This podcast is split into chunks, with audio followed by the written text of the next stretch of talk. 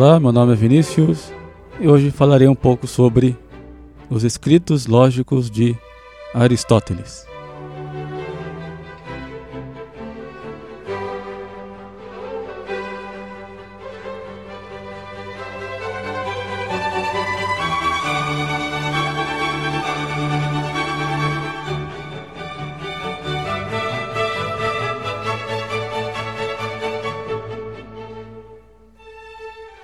Muito bem, então a ideia do episódio de hoje é dar um panorama geral a respeito do conjunto de tratados sobre lógica de Aristóteles. Aristóteles que, né, de certo modo, pode ser considerado o fundador da lógica, né, digamos assim. Esse conjunto de tratados sobre lógica de Aristóteles recebeu o nome de Organon, então, de início, vale ressaltar que o próprio Aristóteles ele não utilizava o termo lógica, nem esse termo órgão, mas sim o termo analítica. Inclusive, esse termo analíticos é o nome dos escritos fundamentais do órgão. Então, já falarei mais sobre isso adiante. Essa palavra analítica ela vem do grego análise e significa resolução. Então, resolver uma conclusão né, seria, digamos assim, quebrar essa afirmação nos seus elementos constituintes, que seriam as premissas. E essas premissas são elementos dos quais a conclusão procede diretamente. Né? Ou seja, quando eu apresento as premissas né, que suportam essa conclusão, a gente vê que a conclusão pode ser obtida dessas premissas. Então, resolver uma conclusão seria exibir as premissas que a fundamentam, né, das quais a gente pode obter logicamente a conclusão. Então, na lógica aristotélica, a analítica é basicamente a doutrina do silogismo. E essa doutrina do silogismo constitui, de fato, o núcleo fundamental, ou o eixo em torno do qual giram todos os demais elementos da lógica aristotélica. Então, dito de forma resumida, o aparato técnico desse processo de resolução, de análise, é a doutrina do silogismo. Como eu disse anteriormente, a doutrina do silogismo está contida no Tratado dos Analíticos, lá no órgão Agora, esse termo órgão significa instrumento e foi introduzido por Alexandre de Afrodísia. Então, esse Alexandre de Afrodísia foi um comentador de Aristóteles e professor de filosofia na cidade de Atenas por volta de 200 a.C., aproximadamente. Então, esse termo designa a lógica em seu conjunto, a lógica aristotélica, no caso. Agora, para Aristóteles, a lógica não seria uma ciência para ser estudada em si mesma, digamos assim. Aristóteles considerava a lógica mais como um estudo preliminar, como um preparatório para o estudo das demais ciências. Então, nesse sentido, a lógica seria mais uma ferramenta para o estudo das outras ciências.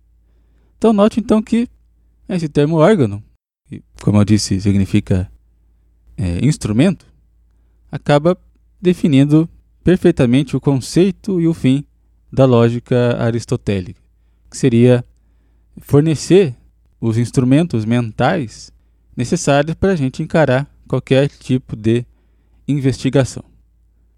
Muito bem, então, feita esta breve introdução, então vamos dar uma olhada nos escritos lógicos de Aristóteles propriamente.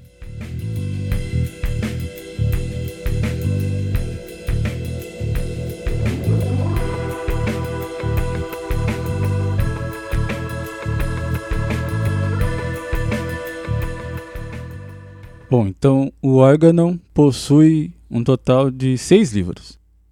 O primeiro é o Tratado das Categorias. O segundo é o Tratado da Interpretação. O terceiro é chamado Analíticos Anteriores. O quarto é chamado Analíticos Posteriores. O quinto é o livro dos Tópicos. E o sexto e último livro é o livro das Refutações Sofísticas. Bom, esses escritos não foram é, compostos exatamente nesta ordem, mas existe uma certa razão para que eles fossem organizados dessa maneira. Então a gente já vai ver qual é essa razão. Aqui vale ressaltar também uma pequena observação. Então, isso que eu vou dizer é, não deve ser novidade para aqueles que são da área da filosofia, mas como imagino que várias pessoas que acompanham o nosso podcast é da área da matemática, vale fazer essa observação. Então, quando a gente diz é, escritos de Aristóteles, isso não quer dizer que foi necessariamente o próprio Aristóteles que escreveu tal livro, né? como a gente imagina que se escreve um livro atualmente. Então, a pessoa tem aquele objetivo determinado de fazer o livro. Então, sabe-se que muitos dos escritos de Aristóteles que chegaram até nós, ou foram rascunhos né, de aula do, do próprio Aristóteles, então notas de aula, ou foram é, anotações de seus alunos. Então, como eu disse na introdução, o núcleo central da lógica aristotélica são os dois analíticos, que Aristóteles considerou como se fosse uma única obra. Nos analíticos, a gente encontra o estudo do silogismo. Então, o silogismo, basicamente, é uma cadeia de três proposições. Uma dessas proposições é a conclusão, e as outras são as premissas, a partir das quais a conclusão segue, né, ou deveria seguir, logicamente. Então, deve existir essa conexão entre as premissas e a conclusão. Os analíticos primeiros estudam a estrutura do silogismo. Então, considerando o silogismo de maneira formal, né? ou seja, prescindindo do valor verdade das premissas e estudando exclusivamente a coerência interna do raciocínio. Daí, quando o silogismo possui essa coerência interna, né, ou essa estrutura correta, a gente diz que ele é válido. Então, um silogismo é válido se a hipótese de veracidade das suas premissas faz com que a conclusão também seja necessariamente verdadeira. Dito de outra maneira, um silogismo válido é aquele em que é impossível que a gente tenha simultaneamente a conclusão falsa e as premissas verdadeiras. Então, note que eu falei de hipótese de veracidade né, das premissas. Então, a análise da validade do silogismo pode ser trabalhada apenas levando em consideração a forma ou o tipo das proposições, e não o que essas proposições significam de fato, né? ou se são verdadeiras ou se são falsas. Então, por isso, esse estudo da validade do silogismo, a gente diz que é um estudo puramente formal. Agora, a grande importância da validade do silogismo é que, se posteriormente a gente verifica que as suas premissas são de fato verdadeiras, então a validade do silogismo nos permite concluir que, nesse caso, a conclusão desse silogismo será necessariamente verdadeira. Caso contrário, ou seja, caso o silogismo seja inválido, a gente não pode chegar a essa conclusão.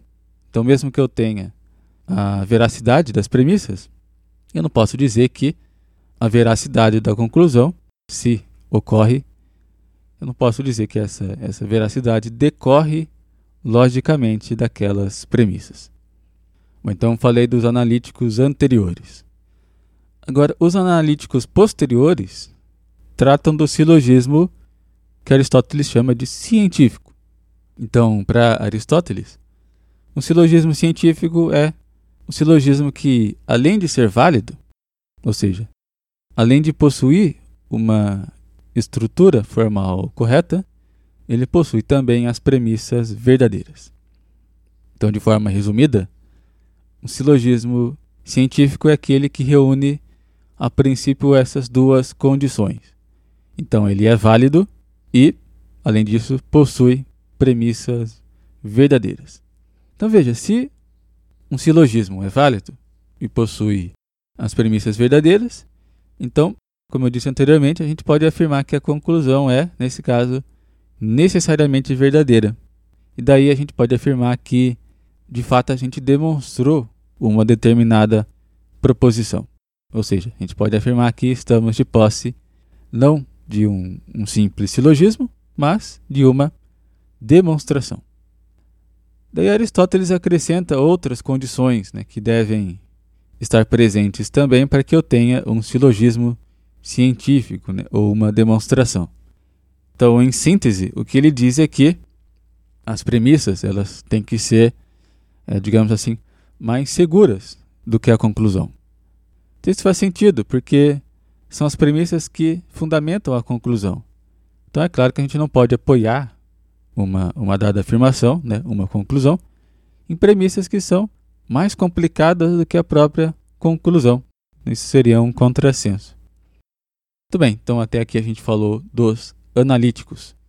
Então nesses tratados a gente tem o estudo do silogismo, que conforme a gente viu pode ser analisado sob dois aspectos. Então um é um aspecto puramente formal.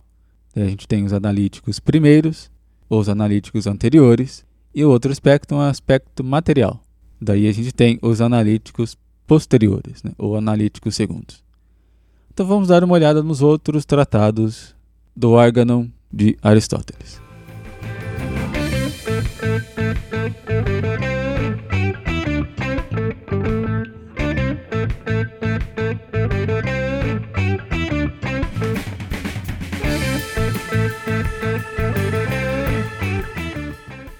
Muito bem, então o livro dos tópicos trata daquilo que uh, Aristóteles chamou de silogismo dialético.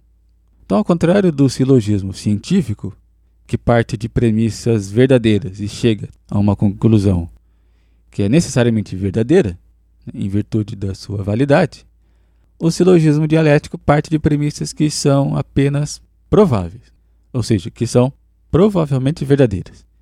E por causa disso, se a gente tem um, um silogismo válido, a gente só consegue chegar a conclusões que são também provavelmente verdadeiras.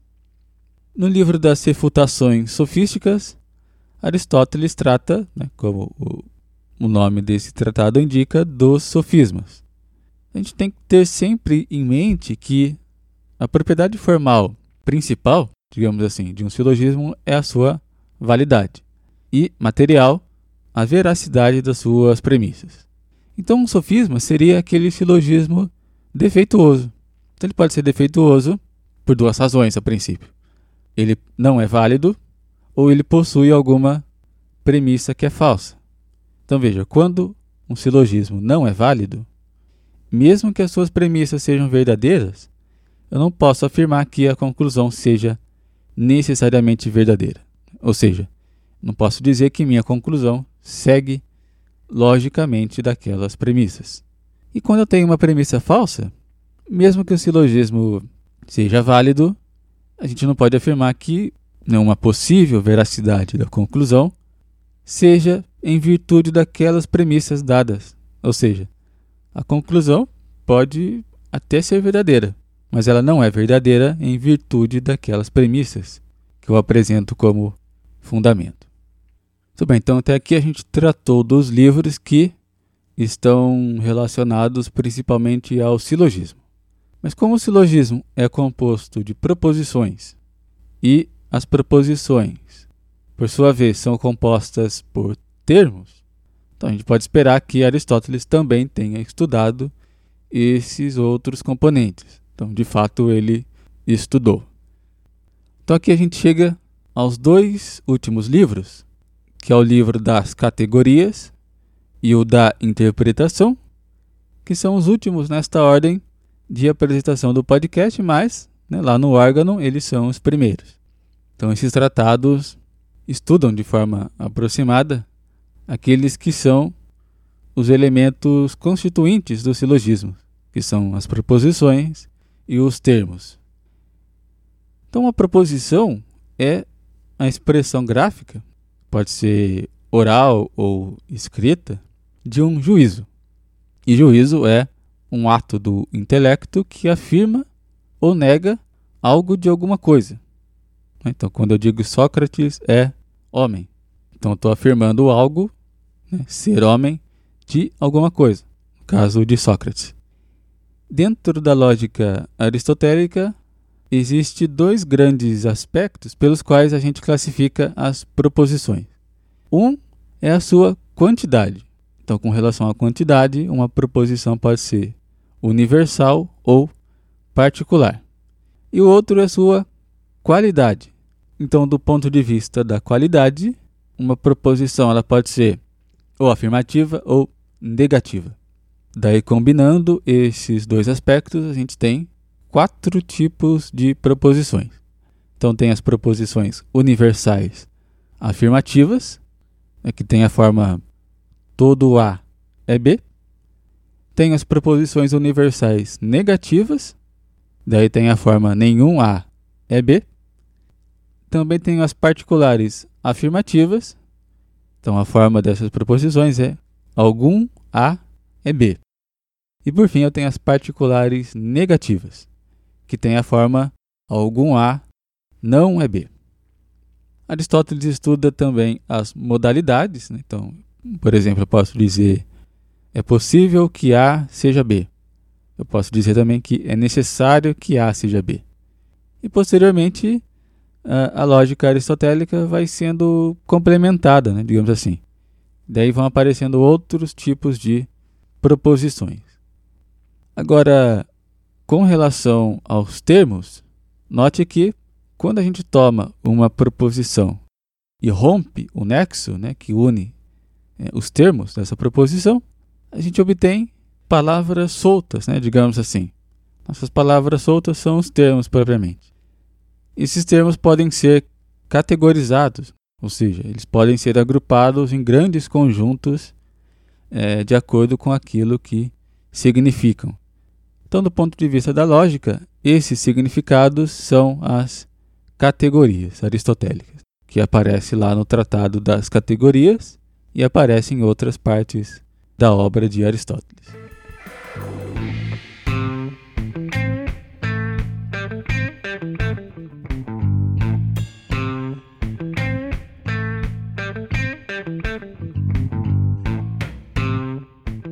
Muito bem, então já finalizando o podcast, a gente pode fazer um resumo de como está organizada a lógica de Aristóteles. Né?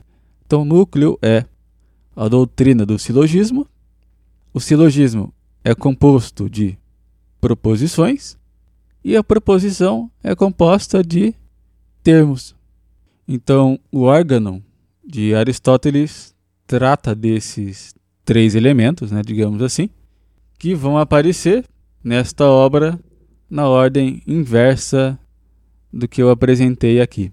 Então, como se fosse do mais simples, que são dos componentes mais simples, né, que são os termos, passa para as proposições e daí chega no silogismo.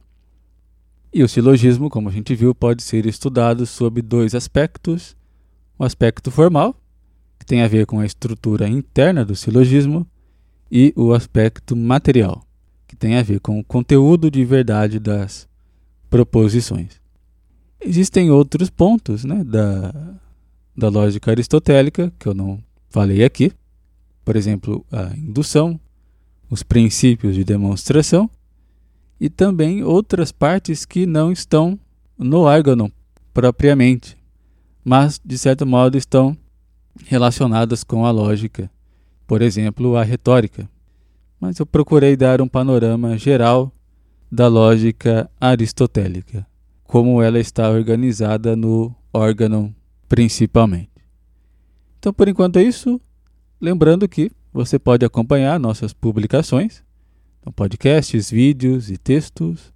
Também pode nos seguir na página do Facebook. Então está tudo referenciado lá no nosso site, númeroimaginário.wordpress.com.